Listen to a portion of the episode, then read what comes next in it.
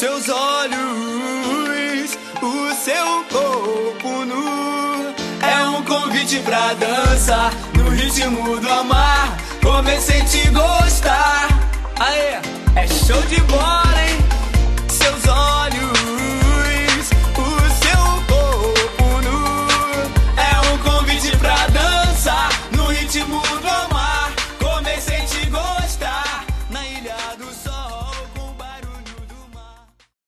Saudações, alunos, estamos aqui reunidos mais uma vez, final depois de um mês e pouco desaparecidos. Para quem estava se perguntando lá no PET 4, como é que esses professores continuam aguentando gravar isso e mandar PET pra gente? Então a gente não estava aguentando, tanto que a gente se deu um mês de férias, desapareceu durante o PET 5, voltou agora no PET 6.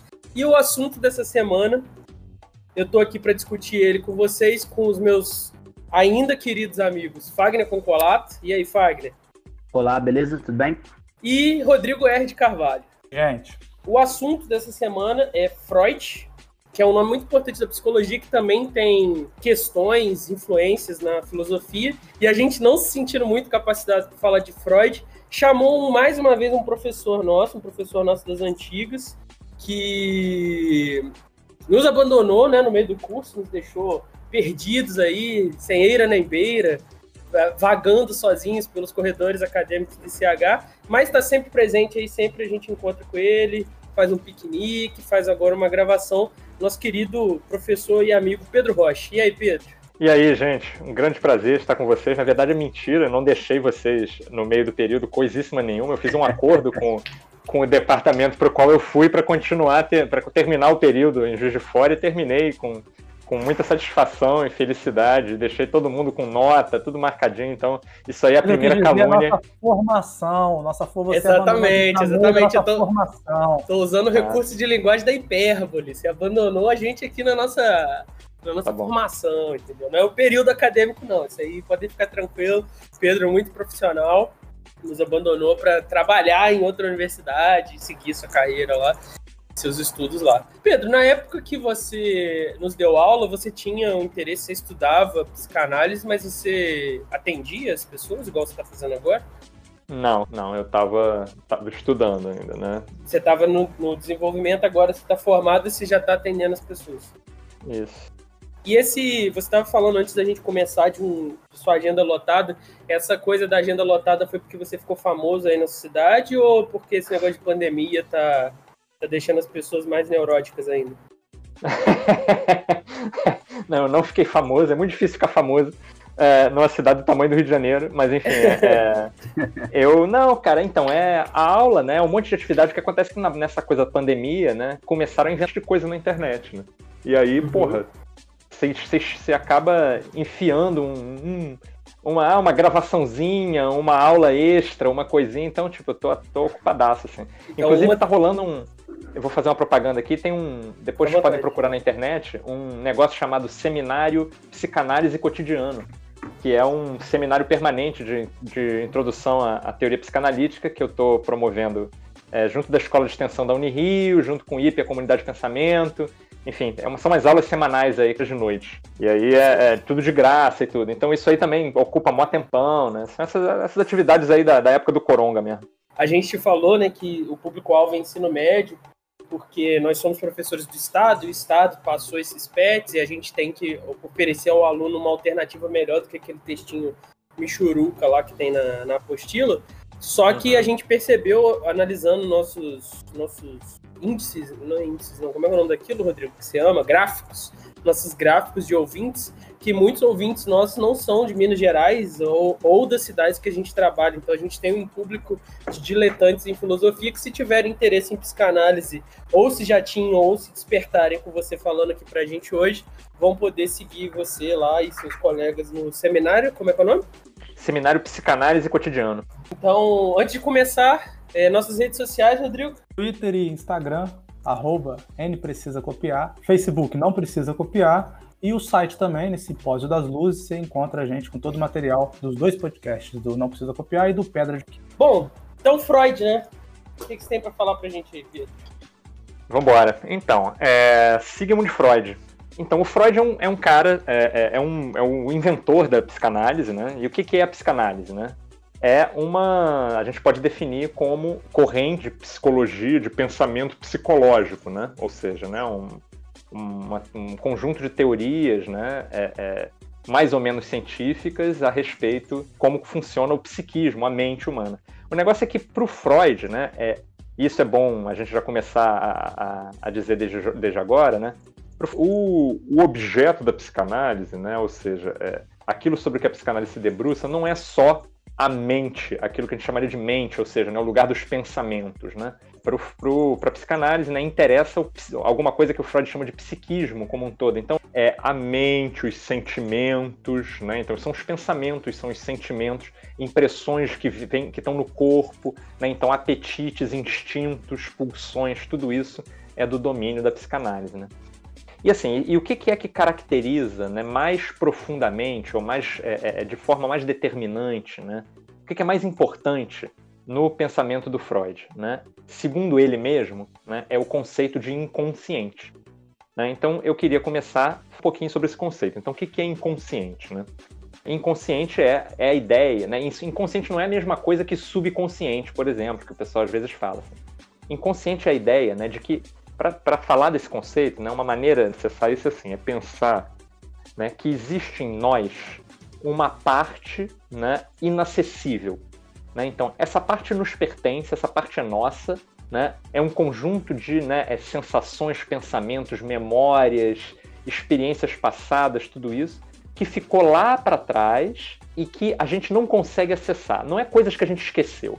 Não é só isso. São coisas que é, é, é, é mais profundo do que esquecer. Né? O inconsciente é uma parte nossa que é inacessível. É como se houvesse uma proibição né, em torno do nosso inconsciente. Então, como é que o Freud, né, é, quando o Freud começa a expor esse conceito, né, ele usa alguns exemplos assim. E os exemplos que ele gosta mais, um dos exemplos que ele gosta mais de usar para ilustrar o que é o inconsciente, é o, é o conceito, são os, são os fenômenos, né, das parapraxias, ou os atos falhos. Né? O que é um ato falho? Né? Um ato falho é, são aqueles, aquelas questões assim que você tipo esquece onde, onde é que eu coloquei, onde é que eu coloquei aquela caneta, como é o mesmo nome daquela pessoa, quando foi mesmo que tal coisa aconteceu, né? Tudo isso é da ordem do ato falho, né? Quando você troca o nome, né? Em vez de chamar fulano por um nome, você chama por outro, né? Então você esquece um nome, você troca um nome, você troca uma palavra, né? Então o, o, o ato falho diz respeito a esses, né? Esses pequenos né, lapsos assim, né? Do cotidiano e que o Freud insiste, né? Que todos esses lapsos eles têm um sentido. Então o que que acontece, né? Quando que, que, que caracteriza esses lapsos? É mais ou menos assim, né? Então você está querendo se lembrar de uma palavra, você tem aquela sensação que a palavra está na ponta da língua, é como se todo o seu ser buscasse lembrar aquela palavra e você tipo, mas por que, que eu não consigo lembrar desse diacho dessa palavra, né? Pois é, então é como se houvesse uma força desejando lembrar e uma força desejando esquecer. E a pessoa que deseja lembrar, obviamente, não sabe por que, que ela, ela, ela. não tem uma explicação, um porquê acessível, né? Pra, ah, é por, eu quero esquecer essa, essa palavra por tal motivo, mas ao, ao, mesmo tempo é como se o psiquismo dela, a mente dela e todo esse conjunto de coisas que, que, que, né, que envolve o psiquismo estivesse conspirando contra a lembrança, né? Então você é proibido de lembrar, então por você mesmo, né? Então a palavra está na ponta da língua, mas você não se lembra, né? Ou sei lá, nessa coisa de trocar o nome, né? Então você está falando blá blá blá blá blá blá blá blá blá blá blá e aí você troca o nome, né? troca o nome de uma pessoa por outra, eu troco uma palavra, né? Então, tem um exemplo muito bom, né? Eu espero que esse exemplo não seja censurado, gente. É um exemplo muito bom que, que é, é, diz respeito à minha pessoa, né?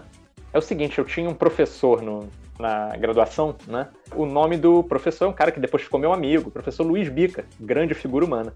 Então, o sobrenome dele era Bica, todo mundo chamava ele de Bica. Então, né, é, o bica para cá, o bica para lá, não sei o quê. Então tinha uma, tinha uma estudante, né, minha, que era minha caloura, né, que eu tinha um certo crush nela, né?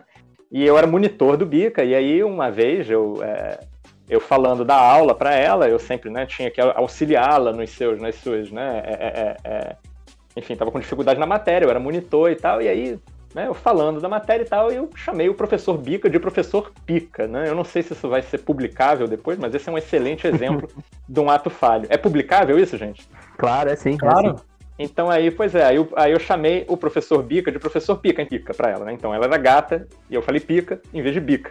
Então, isso é um típico ato falho, né? Em que apare... é como se né, o meu desejo aparecesse, né? O, meu... o que eu queria falar, com... eu queria falar de pica, eu não queria falar de. Né? Eu era monitor de contemporânea, eu não queria falar de filosofia contemporânea, eu queria falar de pica. Então, ao mesmo tempo, imediatamente, eu fiquei com muita vergonha. Isso é o que marca o ato falho. O ato falho está sempre marcado por uma vontade e uma contra-vontade, né? Então, por que é que então, por que diabos eu falei pica, né? Se eu é, é, é, com, se eu não queria, né? É porque, um, é porque por outro lado eu queria. Né? Então esse é o ponto, né?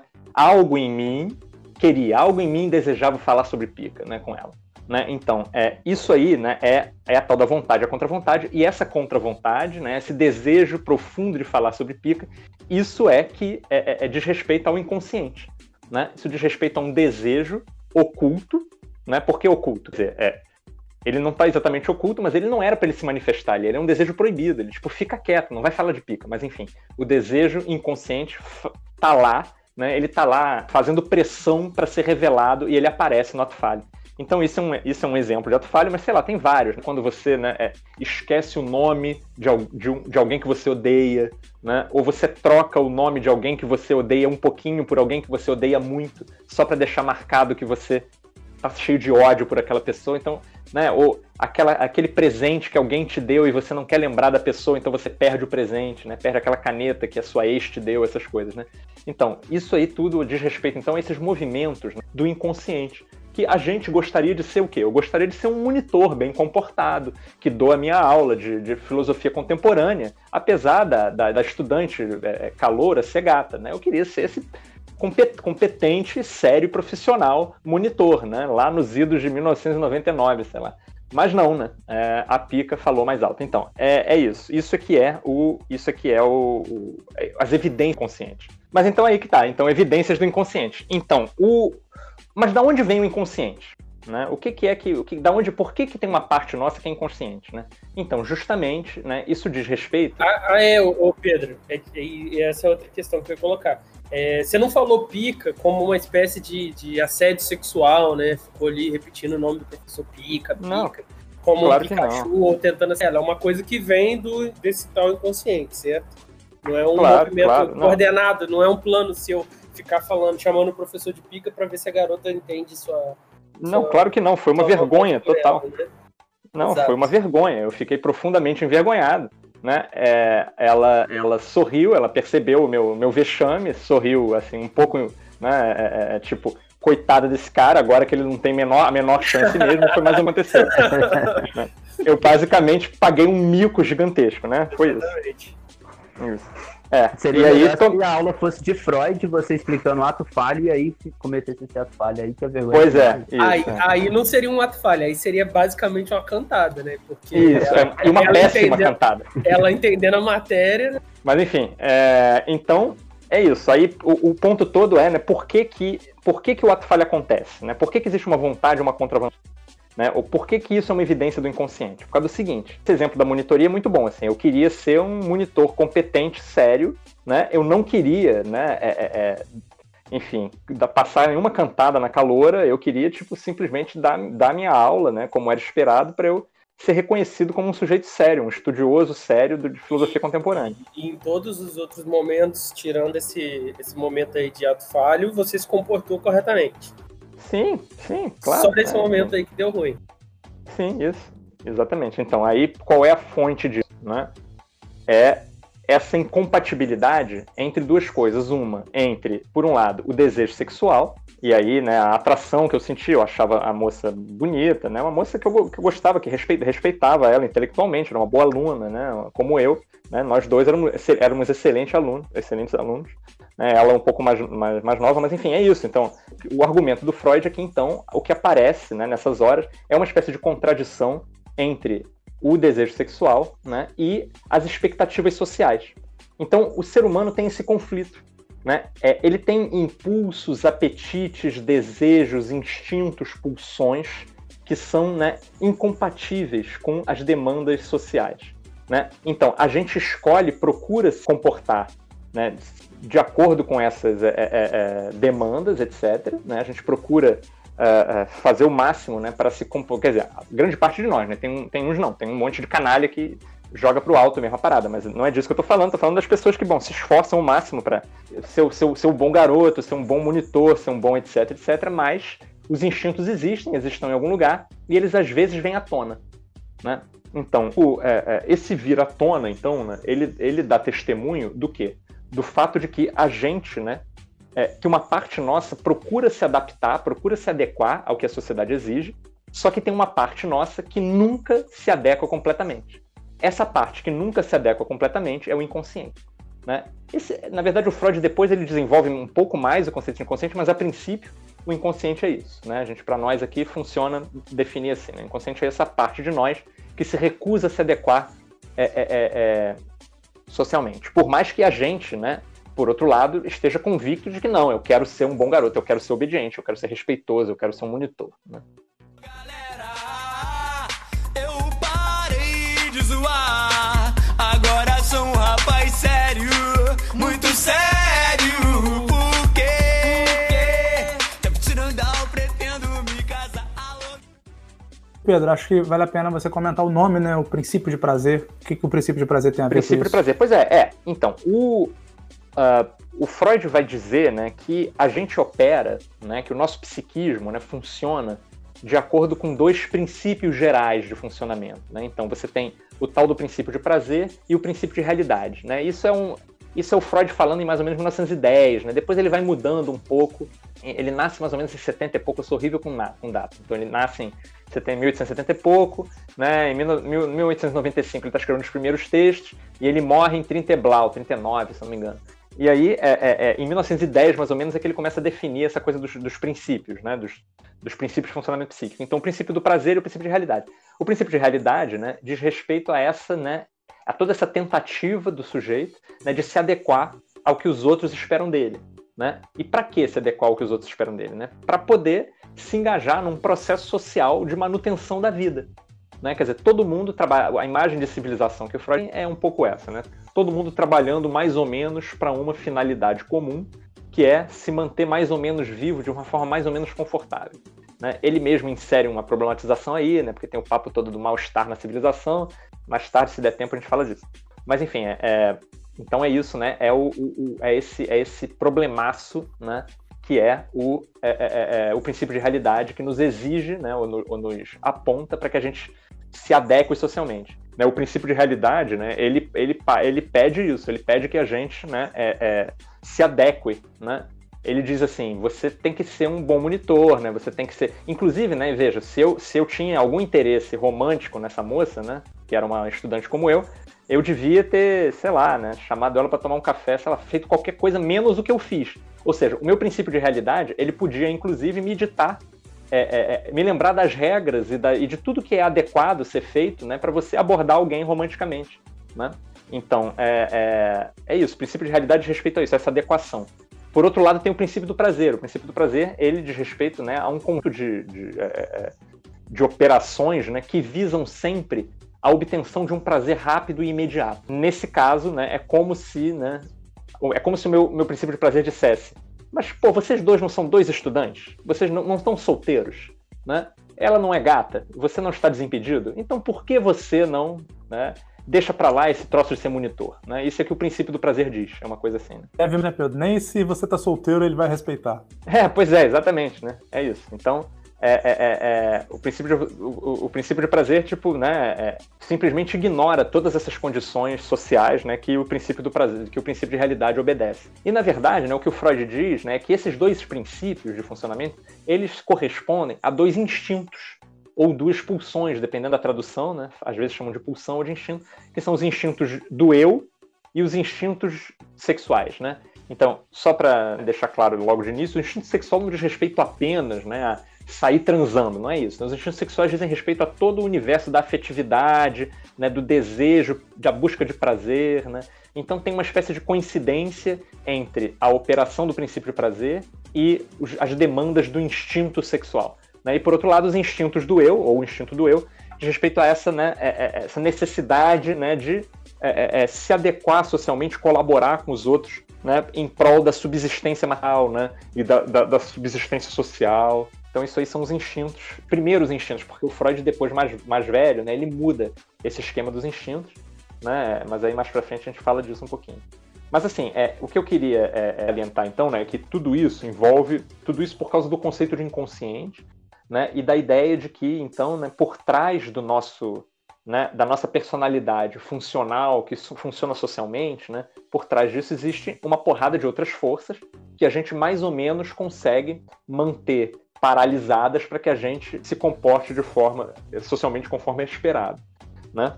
E aí, essa, essa força, né, então, que mantém sufocados ou que mantém é, disfuncionais esses desejos e todas essas energias ligadas ao instinto sexual, né, a força que mantém o instinto sexual meio desligado ou meio enfraquecido, né, para a gente poder se comportar socialmente, essa força o Freud chama de repressão. Né? E a repressão, ou recalque, dependendo da tradução, né? e a repressão, recalque é oriunda né, do dos instintos do eu. Né? O eu, então, né, o é, é, que, que é o eu? Eu é a parte da minha personalidade psíquica né, que é socialmente adequada. Né? É, uma parte desse eu é consciente, uma parte desse eu é inconsciente, né, porque isso é, um, é uma, um assunto mais complexo também, se der tempo depois a gente fala, mas a princípio, né, é, isso quando eu digo assim, né, quem sou eu? Eu sou um respeitável professor de filosofia, né, fui um respeitável monitor, eu sou, né, enfim, estou aqui né, com esses meus respeitáveis ex-estudantes, hoje respeitáveis professores, é isso, né, essa respeitabilidade social, tá, tá, tá, tá, tá, isso tudo de respeito ao eu, e uma parte do eu, né, cuida né, de manter a sexualidade, os instintos sexuais, né, meio desligados ou meio enfraquecidos para que eu possa então me comportar de forma mais ou menos ordeira. Né? Esse é o conceito de repressão. Então, né, o conceito de inconsciente está no centro da teoria psicanalítica e o conceito de repressão né, é, é, o, é a grande, né, é o grande mecanismo, de respeito ao grande mecanismo né, que cria o inconsciente. Né, o, o resultado, né, é, é, é o, re, resultado da ação da repressão é inconsciente, ou seja, né, esquematicamente é o seguinte, né, é, existe uma demanda social né, para que eu me comporte de uma determinada maneira, essa demanda social é aceita por uma parte minha, essa parte é o eu. Então a demanda social deixa de ser exercida de fora para dentro, ela passa de ser exercida de dentro para dentro, ou seja, sou eu mesmo, né? Algo em mim que então me tolhe, me censura, né? E aí o resultado dessa censura é a criação desse enorme material inconsciente. Né? É muito importante entender, né, que a a repressão né, é um processo de mim para comigo mesmo, né? não, é um, não é um processo de fora para dentro.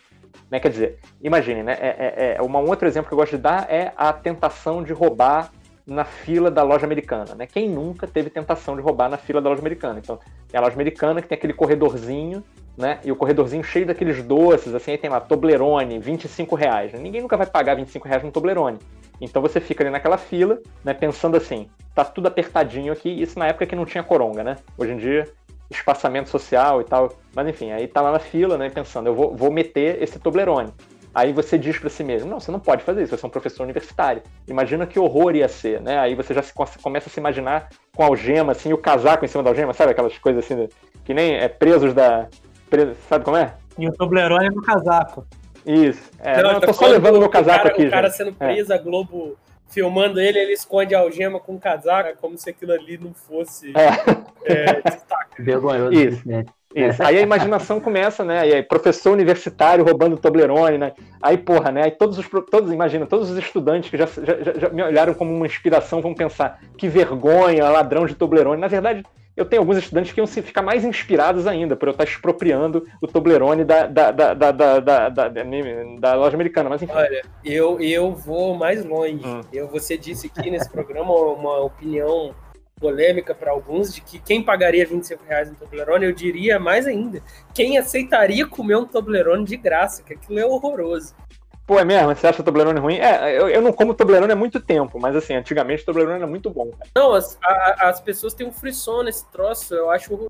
Tá bom, então bom. Então o, o, o Pedro Cortar não tem problema de, de, de tentação de roubar Toblerone, assim, mas nós, seres humanos normais que temos, né, a gente. Então, por que, que a gente não rouba o Toblerone? Né? Não é porque o segurança vai dar porrada na gente, é porque a gente imagina dentro de nós né, a vergonha que ia ser, ou seja, né, a gente já introjetou é, é, essa força social né, que nos coíbe, né, ela, a gente já introjetou isso, já é uma parte nossa, então. É uma parte do nosso eu que nos reprime.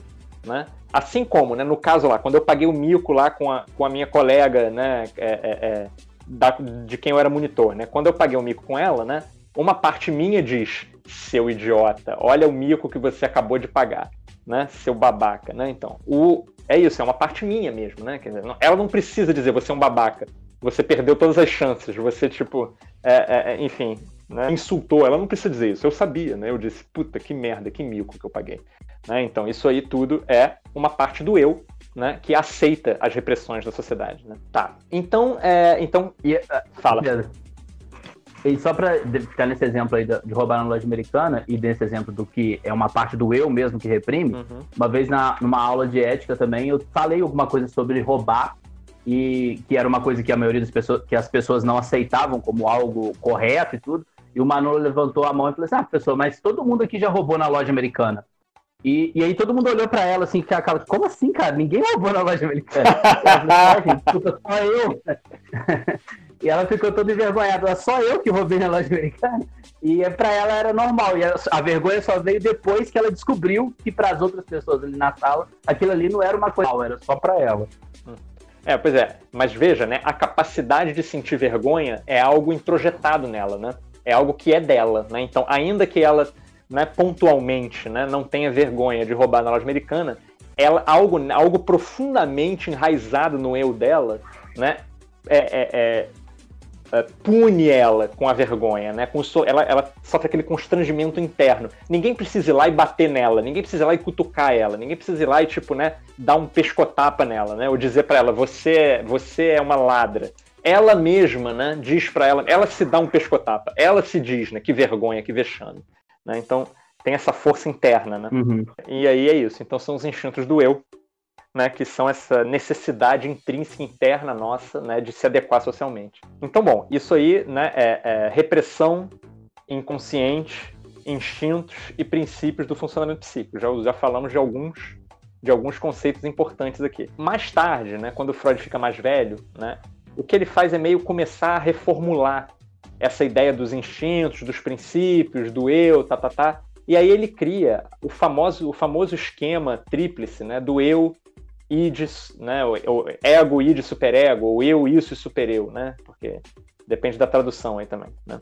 Então, essa coisa do eu, isso e supereu. Ele vai, o eu, então, é essa parte nossa, socialmente, é, é é, né, adaptada. Né? Adaptação é uma, é uma, palavra que o Freud usa muito, então essa parte nossa socialmente adaptada é o eu. Né?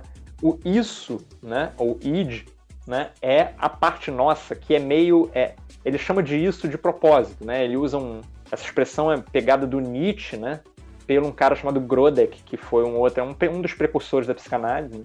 Então, via Grodek, o Freud se apropria dessa expressão do, do Nietzsche, né, para falar disso, de uma parte nossa que é meio coisa, que é meio assim, é uma, uma parte nossa que é meio né, é bruta, que ela é irracional, que ela não tem mente, que ela não tem psiquismo, que ela age de uma forma meio, né, quase como se fosse uma compulsão natural, assim. Então, os nossos instintos, né, estão enraizados, né, o, nosso instinto sexual, né, está enraizado nesse troço, né, no tal do isso, né. Então tem essa parte inconsciente nossa, né, e muito poderosa, que é o isso ao lado do eu, ou ego. Né? E a outra parte, né, a terceira parte é o superego, ou supereu, né, que é então né, o assento né, dessas energias é, repressoras. Né? Então, tem dois, tem aí uns conceitos importantes aí em torno do, do supereu também, né, que é o conceito de eu ideal e ideal de eu. Né? Então, é, a gente tem uma coisa muito importante nessa ideia do, da repressão né, e da, do eu é, é, é, como dotado de uma espécie de instinto de adaptação, né, que é o fato de que a gente herda esse instinto de adaptação né, da nossa relação com os nossos pais. Né? Então, como é isso? Né? É assim, né? os nossos pais. Né? É, e aí eu estou meio reconstruindo o argumento de uma forma meio caricatural. Assim. O Freud é um pouco mais sutil do que isso, mas, enfim, em termos bem é, é, é, esquemáticos, né? o que rola foi o seguinte, né? Quando a gente é muito criança, né? a gente, quando a gente é bebê, né? Aquela coisa meio bebê, meio criança, né? A gente é, é, é, aprende muito cedo, muito rápido, né? Que, quer dizer, a gente precisa se tornar objeto do amor dos nossos pais, né? Então, o que, que significa isso, né? É uma coisa muito prática que está em jogo aqui, é o seguinte, né? É que a criança humana, né? É, se ela é, não for cuidada, ela morre mesmo, né? Ela morre. Ela, tipo, é, ela, ela não consegue nem se arrastar para algum lugar, né? Ela não é que nem um, sei lá, um bebê de antílope, né? Um bebê de vaca. Não, ela é completa, a criança humana recém-nascida, ela é completamente indefesa. E ela só é cuidada, né? Se ela for amada, né? Então, o que acontece é que a criança muito cedo, né, vai aprender que ela precisa ser amada para ser bem cuidada. E isso, né, a, nossa, culturalmente, a gente fala sobre isso, né? Aquelas histórias, né? O bom menino não faz xixi na cama, essas paradas, né? Tipo, né? É, comporte-se, né? Essa parada toda da disciplina, né? A disciplina diz respeito a quê? Né? Diz respeito a... a... a história da Cuca fica bem mais sinistra agora, né? Não é mais uma, um, conto para deixar a criança ciente dos perigos da floresta. Agora já virou uma ameaça, tá? Olha só, se você não se comportar, eu vou te matar, criança. É, é alguma coisa assim, né? É como se. É porque preenche, né? Os desejos e as, as, a, a falta, né? o sofrimento, ele é sempre muito extremo. Né? Então, sabe aquela coisa? A criança, quando ela chora, né? A criança não chora assim, ah, eu tô com uma fominha aqui. Não, tudo para criança, quanto mais jovem a criança é, né, tudo, né, é enorme, é um sofrimento gigantesco, né? A criança recém-nascida, ela chora com um desespero né, que corresponde à eminência da morte. A morte está eminente, a morte vai acontecer a qualquer momento. Né? Então, e é verdade, né? A criança, se ela for abandonada, ela morre. Então, a disciplina. Sim. É... Mais velhos, eu lembro do Rodrigo mesmo, é, conforme os anos da faculdade foi passando, começou a aparecer filho dos outros no nosso rolê. Às vezes a criança começava a chorar, parecia que ia morrer todo mundo ali, ficava empolvoroso, meu, essa criança tá acontecendo, ela caiu. Aí o Rodrigo pegava, olhava pra criança, falava, para de graça, criança, até parece que está machucada, criança mais velha um pouquinho, e era só manha mesmo, porque queria parecer desesperada, hum. e aí com um adulto não levando ela a sério, ela sossegava. é, pois é, mas é, isso aí, né, é uma memória, numa criança um pouco mais velha, né, isso é uma memória de um outro momento, né, em que de fato tudo foi uma ameaça, né. Então isso é real, né? Essa ameaça extrema, né, para quando a gente é muito novinho, ela é real. E aí, né, a disciplina, quando a disciplina começa a aparecer, né, a disciplina começa a se comunicar com essa com essa é, é, é ameaça infantil, né? E assim, qualquer qualquer adulto, né, ou qualquer pessoa mais ou menos adulta, né, é, já experimentou isso. Assim, né? Quem nunca, né, é, diante de um, sei lá, né, é, é, é diante da possibilidade de frustrar alguém que a gente ama muito, né, não sentiu uma profunda angústia, né? Uma angústia que é assim desmesurada, né? Que é muito maior do que, né? É que, que é incompatível com a materialidade da situação, né? Sei lá, né? Às vezes, por exemplo, né? É terminar com uma pessoa, né? Terminar com terminar um relacionamento, né? Às vezes terminar com um relacionamento é profundamente angustiante. É, pois é, então, essa dor dilacerante, né? O que, que é isso, né? Você, quando você tá, então, você tá, você tem um, você tem uma cara metade, né? Tem uma companheira, um companheiro, né? Então você tá é, é, é, é, né, envolvido emocionalmente, então você tem alguém que te ama que você ama, que tem uma cumplicidade, né? Que tem essa, né? Essa, é, é, esse, essa ida e vinda de amor, né? E de sentimentos e sexualidade, tudo isso, né? E aí você perde essa pessoa, né? A sensação muitas vezes é enlacerante, é uma angústia profunda. É aquela coisa assim, da sensação de que você está perdendo a vida, que você está morrendo. Né? É, quem nunca né, sentiu isso? E isso é, quer dizer, para um adulto isso é irreal, você não vai de fato morrer. Né? Apesar de às vezes você né, se, meio entrar numa construtiva emocional mesmo. Mas assim, isso é, a, é, isso é o psiquismo né, sendo revisitado pelas sensações infantis. Né? Então, a criança, para a criança era real isso, que se você perdesse né, as, a, a, as pessoas mais próximas, você ia morrer. Então, o adulto meio revisita isso né, nesses momentos. Então, assim, é, é, é esse a, a, maneira como a gente aprende né, a é, é, obedecer, a maneira como a gente aprende a ser socialmente aceito, né, ou a maneira como a gente aprende a ser amado, né, é, é a mesma coisa, é tudo isso junto.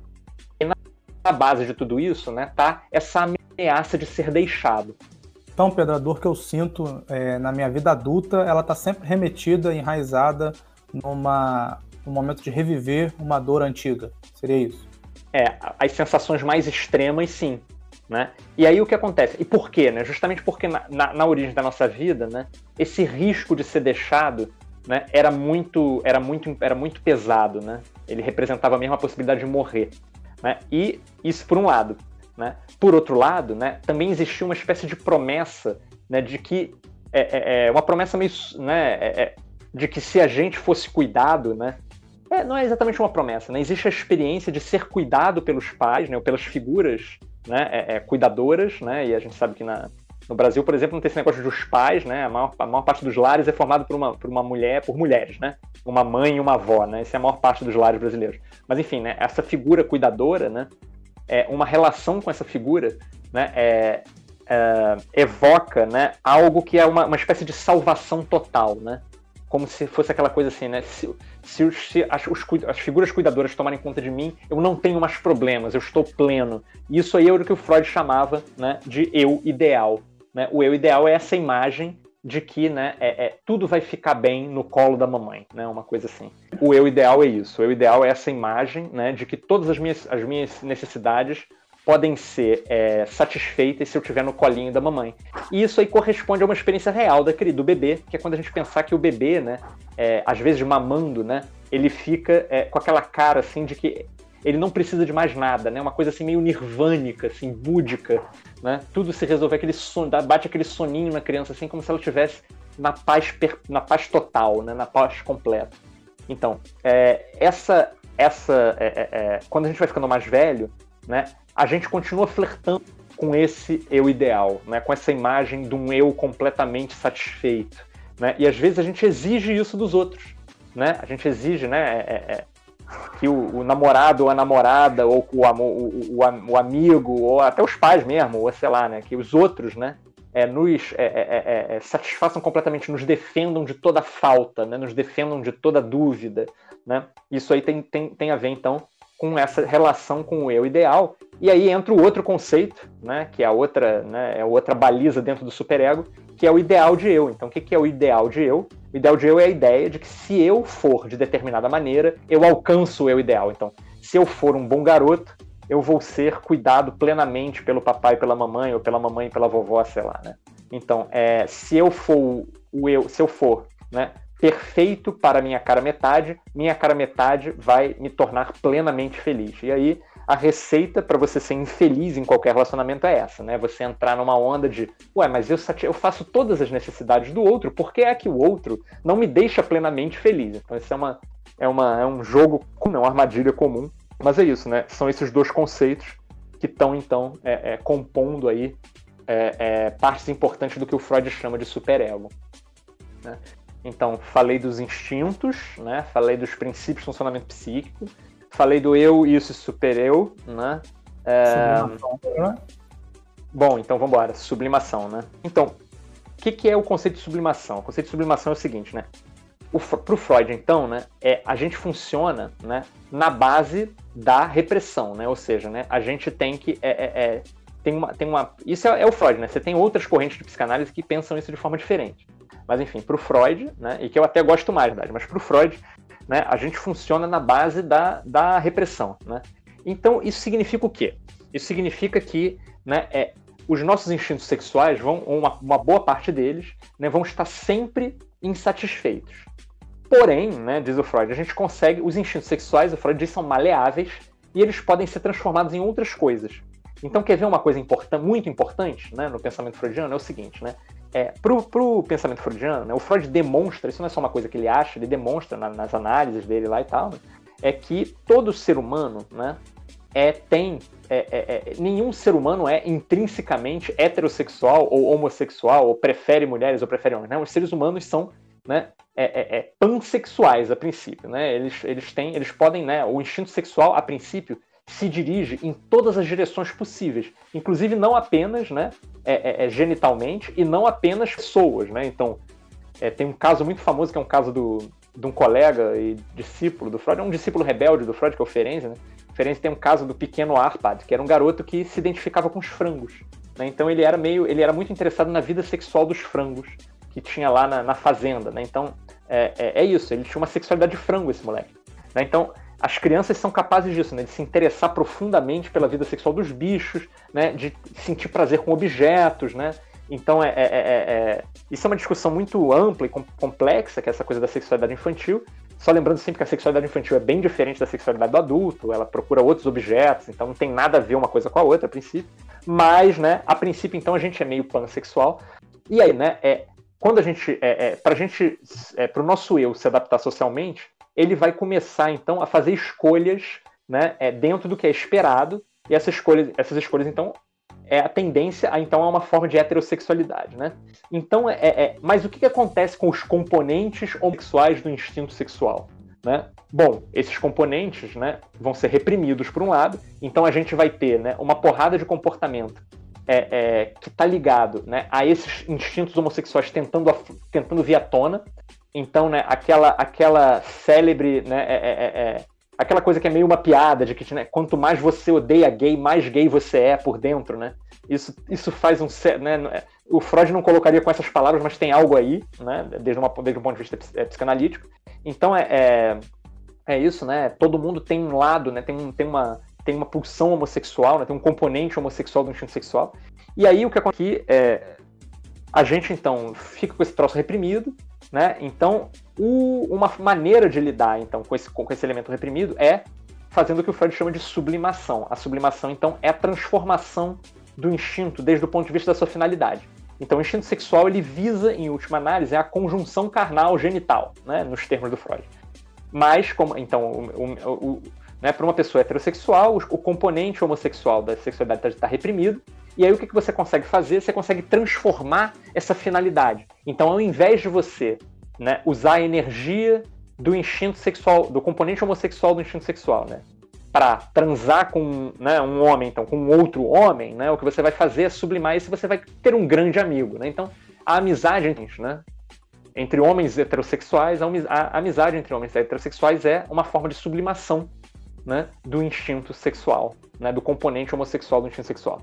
Né? Então, é, é, desde o ponto de vista do instinto, você estaria transando com essas pessoas. Né? É basicamente isso. Então, essa, essas recorrentes reuniões que a gente faz depois de anos sem ser seus alunos é, na verdade, uma, uma grande orgia da sublimação que a gente faz com você. É, é isso, é isso. Nós estamos aqui satisfazendo uma parte do, do nosso do componente homossexual do nosso instinto. Né? É, e aí, ah, Rodrigão, e aí? Essa parada bem, bem de macho, assim, né? Tipo, qual é, Rodrigão? Então, isso é tipo, é uma, é uma forma de você né, é, é reafirmar esse, essa repressão, né? Você se distanciar ao máximo. Isso, exatamente. É.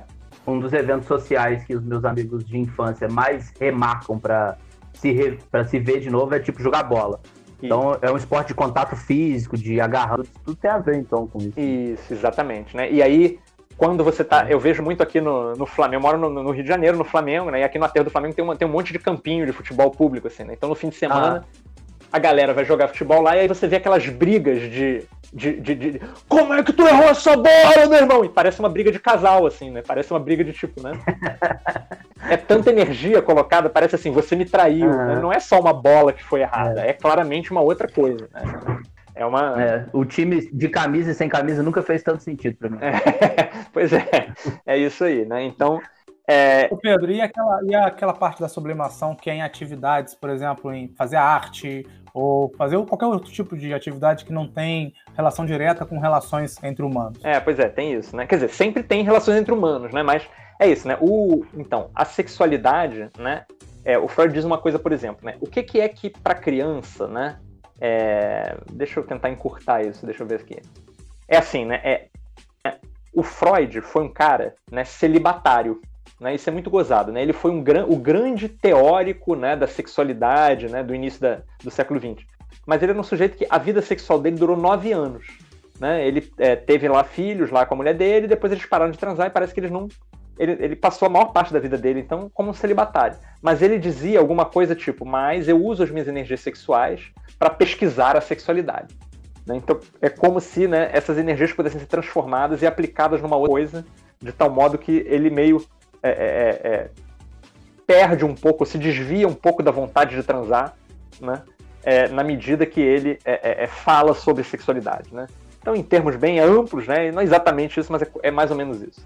Então é como se ele, conforme a força sexual, apetite sexual vai estar tá mais forte em você e você consegue mais sublimar isso, mais energia para fazer outras coisas você vai ter. É, é como se fosse. Se você estivesse desviando isso. É como se fosse.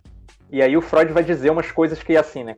Quanto menos explicitamente sexual a gente é, mais civilizado a gente se torna. E aí é uma discussão bem complicada, porque o que o Freud começa a dizer é alguma coisa mais ou menos assim: se a gente se dessexualizar, a gente vai avançar muito civilizacionalmente falando, né? E aí é meio uma é, uma, é, uma, é um troço meio falso, né? Porque não é isso que se verifica, né? Na verdade, é, as, as, épocas né, de profunda de sexualização são épocas estagnadas, né? Socialmente são épocas de profunda neurose, né? De agressão, enfim. Então tem tem umas questões aí, né? O Freud é muito maneiro, mas o Freud não estava certo em tudo, né? Pelo menos não na minha opinião. Agora a gente pode comentar um pouco sobre isso, uma, uma visão mais crítica. Então, assim, só para a gente situar. Então, a, outro um tema que é importante que você não falou, mas que pode ser interessante para essa hora, que é o da infelicidade, né? O mal-estar na civilização. A gente é aquele eu, ego, aquele eu, no meio de uma briga de gigantes, que seria o inconsciente, o id, o isso, e o super-eu ou super-ego, e a felicidade, ela nunca consegue, a gente nunca consegue convergir para a felicidade, tendo em vista que a gente está sempre lutando no meio dessa luta do princípio de realidade e do princípio de prazer. É, então, pois é. Podia comentar um pouquinho isso? Pois é, né? É que é isso. É que o Freud só concebe né, uma forma de. Porque todo ponto é o seguinte, né? O eu, então, né, tem que ter. É, uma parte do eu né, tem que tender necessariamente para é, a é, é adaptação. Né? É, então, a, então isso significa o seguinte, né? Por quê? Porque tem uma parte nossa, né? Gente, o ser humano é social, né? Ele é sociável, ele não sobrevive sozinho, ele só sobrevive com os outros seres humanos. Então uma parte do nosso eu tem que se adaptar. Só que o Freud não faz a discussão de qual é a natureza dessa sociedade a qual a gente tem que se adaptar. Né? Então, o ponto é assim, né? Você tem que se adaptar. Mas e se a sociedade for uma merda, Freud? Aí o Freud, ah, cara, paciência. Né? Na verdade, ela não é tão ruim assim. Né? E uma figura né, que politicamente era muito complicada. Assim. Por exemplo, né, o Freud viveu na época né, da ascensão do nazifascismo. Né, ele vivia na Áustria. Então, assim, tem, uma, é, tem um momento, né, nos anos 30, né, no final dos anos 20, na verdade, né, em que os, é, é, os fascistas né, e, os, e, e os comunistas vão brigar na rua, literalmente. E a posição do Freud é alguma coisa tipo: nossa, que horror, eu odeio violência, né? Uma coisa assim, não consigo apoiar nenhum dos dois lados. É um papo desse, né? Quer dizer, aquela coisa meio Regina Duarte, assim, nossa, tenho medo, sabe essa coisa, essa onda? O Freud, é, ah. o Freud tem um pouco essa parada. Ele não tem uma dimensão de crítica social no pensamento dele. Ele acha que a sociedade é desse jeito mesmo e que não tem jeito, né? É, então, isso significa que a gente tem que se adaptar para o Freud a qualquer sociedade. Não é exatamente isso, mas é quase como se fosse isso, né? Então, é, para explicar melhor isso, teria que entrar numas minúcias e não dá tempo aqui, é muito complicado. Mas eu não estou falando nada falso, eu estou simplificando um pouco. É, isso significa, então, né, que a adaptação está em lugar, independentemente de qual sociedade, mesmo que for uma sociedade de merda, né, é, isso significa que a gente né, sempre tende né, a, em vez de buscar o prazer, buscar desprazeres cada vez menores. Então, a concepção de vida social do Freud é muito mesquinha, muito pequena. Né? O Freud nos diz, basicamente, né, que a gente tem que trocar a busca pelo prazer né, por uma busca por menos desprazer. É como se ele dissesse assim: né, a gente naturalmente tende a ficar acomodado, a buscar uma posição de acomodamento. Né? É, e isso né, é, é, é, é diz respeito a isso, né, diz respeito a, essa, a, esse, a esse, a esse mecanismo de adaptação né, que é, é, é e é um pensamento né, que não, não tem um momento de crítica social nele. Né? Então, já que não tem momento de crítica social, a adaptação é meio cega. Já que a adaptação é meio cega, você meio tem que se, se adequar às exigências da sociedade. E isso significa não mais buscar felicidade, mas buscar uma infelicidade menor. É, e isso tem um monte de, de, consequências dentro do pensamento do Freud. Né? A própria ideia né, de que o prazer, né, para o Freud, né, é muito curioso. Né? Ele é um cara que então é um teórico da sexualidade. Mas assim, para o Freud, o que causa a doença psíquica né, sempre é a sexualidade. A sexualidade é intensa demais, a sexualidade é irrazoável, né? a sexualidade é tipo. É, é, é, é né? É, é, tem exigências irreais, é inimiga da realidade. Né? A sexualidade invariavelmente aparece numa chave né, criticável, condenável, irrazoável. Né? O Freud está o tempo inteiro aliado com os princípios de realidade, né? com o instinto do eu, né? Então, com a construção de uma civilização que tem que ser repressora porque não tem jeito, né? Ele não consegue conceber formas de socialização que não sejam repressoras. Ele não consegue conceber uma sociedade onde a sexualidade seja mais livre, né? Ele é incapaz de fazer isso, né? Então, por exemplo, em contraste, né? Você vai ter ele é um cara extremamente é, etnocêntrico, né? Ele acha que a melhor coisa que a, que a humanidade já produziu foi a sociedade europeia, né, do século XIX, da qual ele tem saudade. Então, assim, né? É, um outro cara, um cara que começa como um discípulo dele, mas depois vira um sujeito que ele odeia, né? Que é o Reich, o Wilhelm Reich, né? É, ele começa como psicanalista, depois ele vira uma outra coisa, né? Ele estuda lá o negócio da ergonomia, que é essa energia, é, uma espécie de energia natural, sexual, né? É, uma, é um papo complicado. Mas o Reich, né?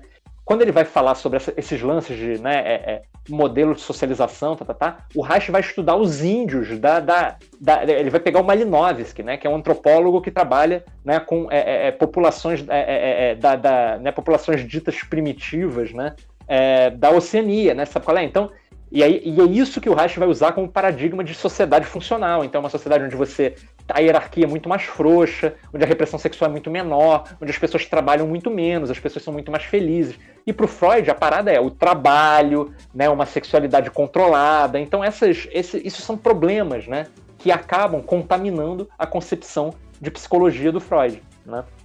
Especialmente por causa dessa, desse lance do princípio de realidade e dos desprazeres cada vez menores, em vez dos prazeres cada vez maiores. Se o pessoal não tiver mais nada, posso pedir só para você falar sobre. Você comentou, né, que tem, na psicanálise tem outros que você gosta mais. A gente poderia sugerir alguém mais brando, como o Marcuse, ou você citar também outros para os ouvintes que tiverem interesse. É, Rodrigo, só um.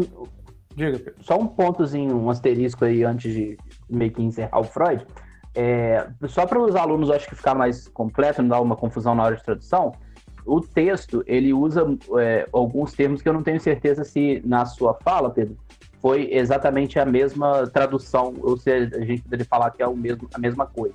O texto sempre trata como ed, i, ego, id e superego. E queria ver se, se é, isso pode ser traduzido como outro, outros termos, ou no, no meio da sua fala, ou se com essa sua explicação, a gente consegue responder as perguntas aqui que, ele, que o texto faz é, de acordo com a teoria do Freud. Né? É, é, tem uma correspondência direta. Tudo que eu falei sobre eu, né, você pode entender como ego. Né? Tudo que eu falei sobre isso, certo. você pode entender como id. Tudo que eu falei sobre super-eu, uhum. você pode entender como super-ego. Né? Então, repressão né, é o recalque. Né? Quer dizer, o que hoje, uhum. o que hoje a gente está traduzindo como repressão, antigamente se traduzia como recalque. Né? E aí tem, outras, tem outros conceitos aí, mas é por aí. Show de bola, beleza. Tá. E aí, bom, sobre a pergunta do Rodrigo, então, outros pensadores, né? Então, por exemplo, né, eu gosto muito, né, e eu uso muito na clínica, né, um cara chamado Ferenzi, né? É, depois eu dou a referência aí para vocês escreverem essa parada, né? Então, o Ferenzi era um cara, né, é, é, que teve uma... É, é, pois é, a, é porque para a gente explicar, o, o, o, Rodrigo citou o Marcuse, né? Para a gente entrar nessa discussão né, de alternativas ao pensamento freudiano, essa discussão é complicada por quê? Porque ela tem duas dimensões.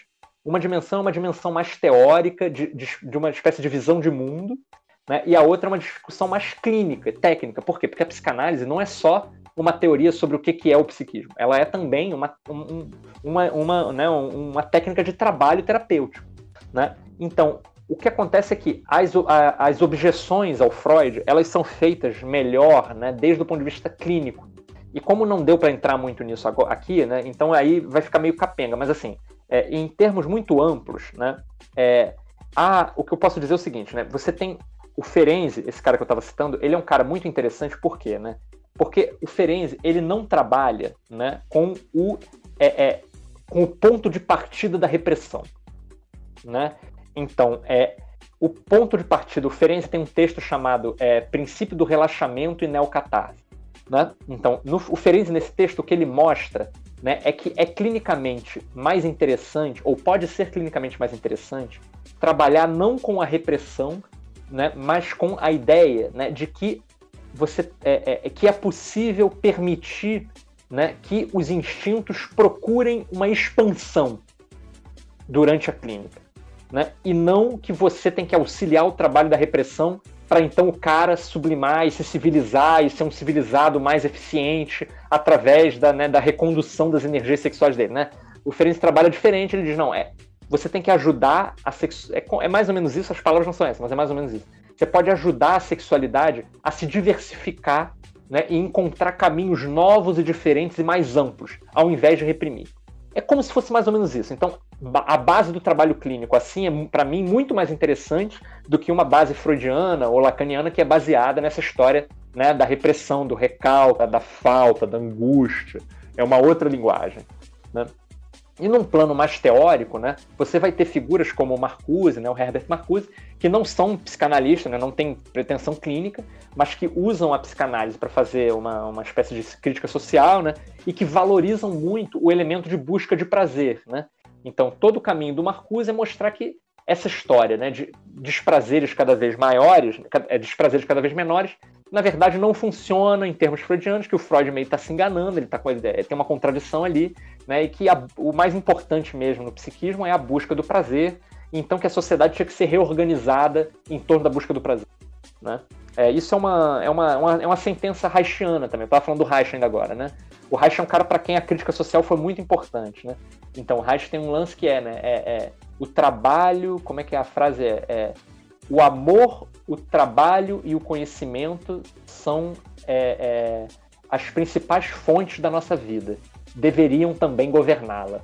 Né? Então, essa ideia de que o, né, o, pra, o, trabalho tinha que ser uma coisa prazerosa, amorosa, né? e que isso é que devia cuidar, né, né, é, dar o rumo das nossas vidas, né? e não um trabalho que é tedioso, que está baseado na frustração, né, que está baseado em, em, em, tolerar as exigências dos outros. Por que, que, as exigências dos outros são sempre ruins? Né? Por que, que as exigências do, dos outros são sempre percebidas nessa, nessa linha da limitação, da coação? Né?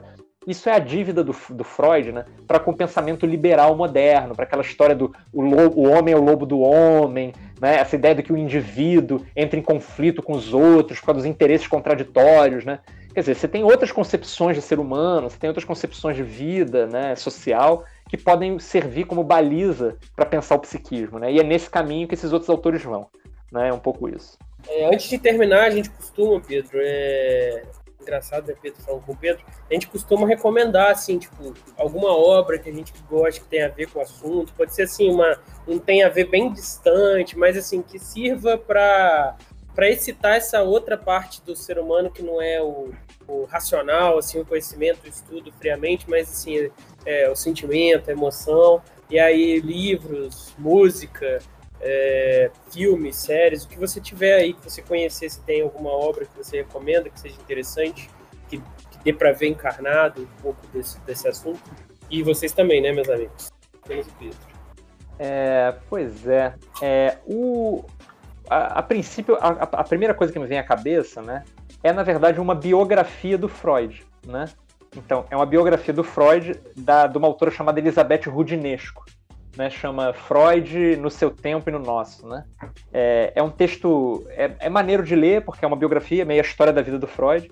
E a Rudinesco, bom, ela é uma mulher escrevendo sobre Freud, então isso é muito interessante porque tem um componente muito misógino né, na obra do Freud, então ela é sensível a isso, né? Ela critica isso, ela mostra isso né?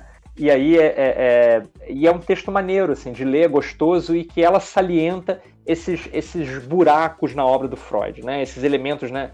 Essa, essa dívida do, do Freud para com o pensamento, né? É, é, para uma, uma, uma concepção né, é, muito careta de socialização, né? Essa coisa da misoginia, né? Então essas coisas aparecem nessa biografia, então esse é um texto muito maneiro de ler, né? A princípio, o que me ocorre é isso.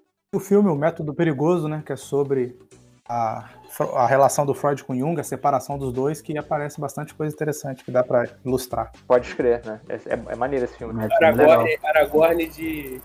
Aragorn de Magneto disputando uma mulher, pô. Como que a gente não vai ver isso? Kira Knight, Kira Knight, magrinha, seca, morrendo de fome, coitado. Apanhando do Jung. Lembro disso. Lembro dessa cena. Mas diz muito a cena principal que você lembrar, Pedro Rocha. É, eu, eu, eu não vou comentar nada, assim, eu, eu acho que a, já falou por si, né, enfim, eu, eu tenho uma regra, assim, é, quando eu dou aula de psicanálise, né, a regra é, né, nunca fale eu, sempre fale assim, um primo meu, sempre. Né, ainda que seja um pode ser um primo, um amigo, não sei o que, então, é, assim, era o caso de ter dito, meu primo, né, comentou comigo sobre aquela cena, né, Era, eu acho que teria sido melhor, assim. Porque... Quem vai editar esse programa? Quem vai editar esse programa? eu acho que essa parte tem que ficar, cara. É, Fagner, você ia falar? Não, eu lembrei daquele de um filme que é baseado num livro que chama Quando Nietzsche Chorou, que aparece o Freud lá discutindo várias, várias paradas também. Mas é um filme muito antigo, não sei se o nosso público jovem vai gostar. Então é isso. Assim a gente acaba a semana 2 do PET 6 com o assunto Freud pro terceiro ano, esse aqui ou pro segundo? Segundo ano. Segundo ano. E a gente, se tudo der certo, retorna semana que vem. Valeu, Pedro. Muito obrigado. Eu que agradeço, gente. Foi um prazer. É, foi muito bom é, é, é revisitar os meus é, os componentes homossexuais do meu instinto sexual é, com vocês. E bom, me, me, me, podem me chamar para a próxima aí que eu tô dentro. Só lembrando os, os colegas que estão escutando aí, os alunos, os ouvintes, para se, se interessar mais, quiser se aprofundar mais, para visitar lá o canal que o Pedro recomendou no começo. E e para acompanhar os vídeos, as videoaulas que ele dá lá no canal do YouTube. Então é isso. Abraço, Rodrigo. Abraço, Fagner. E abraço, Padre Camilo, que acabou de descobrir que tem algo muito errado com o paróquio dele. Valeu, galera. Abraço. Valeu, um abraço. Valeu, sozinho. o seu corpo noite pra dançar no ritmo do amar. Comecei a te gostar.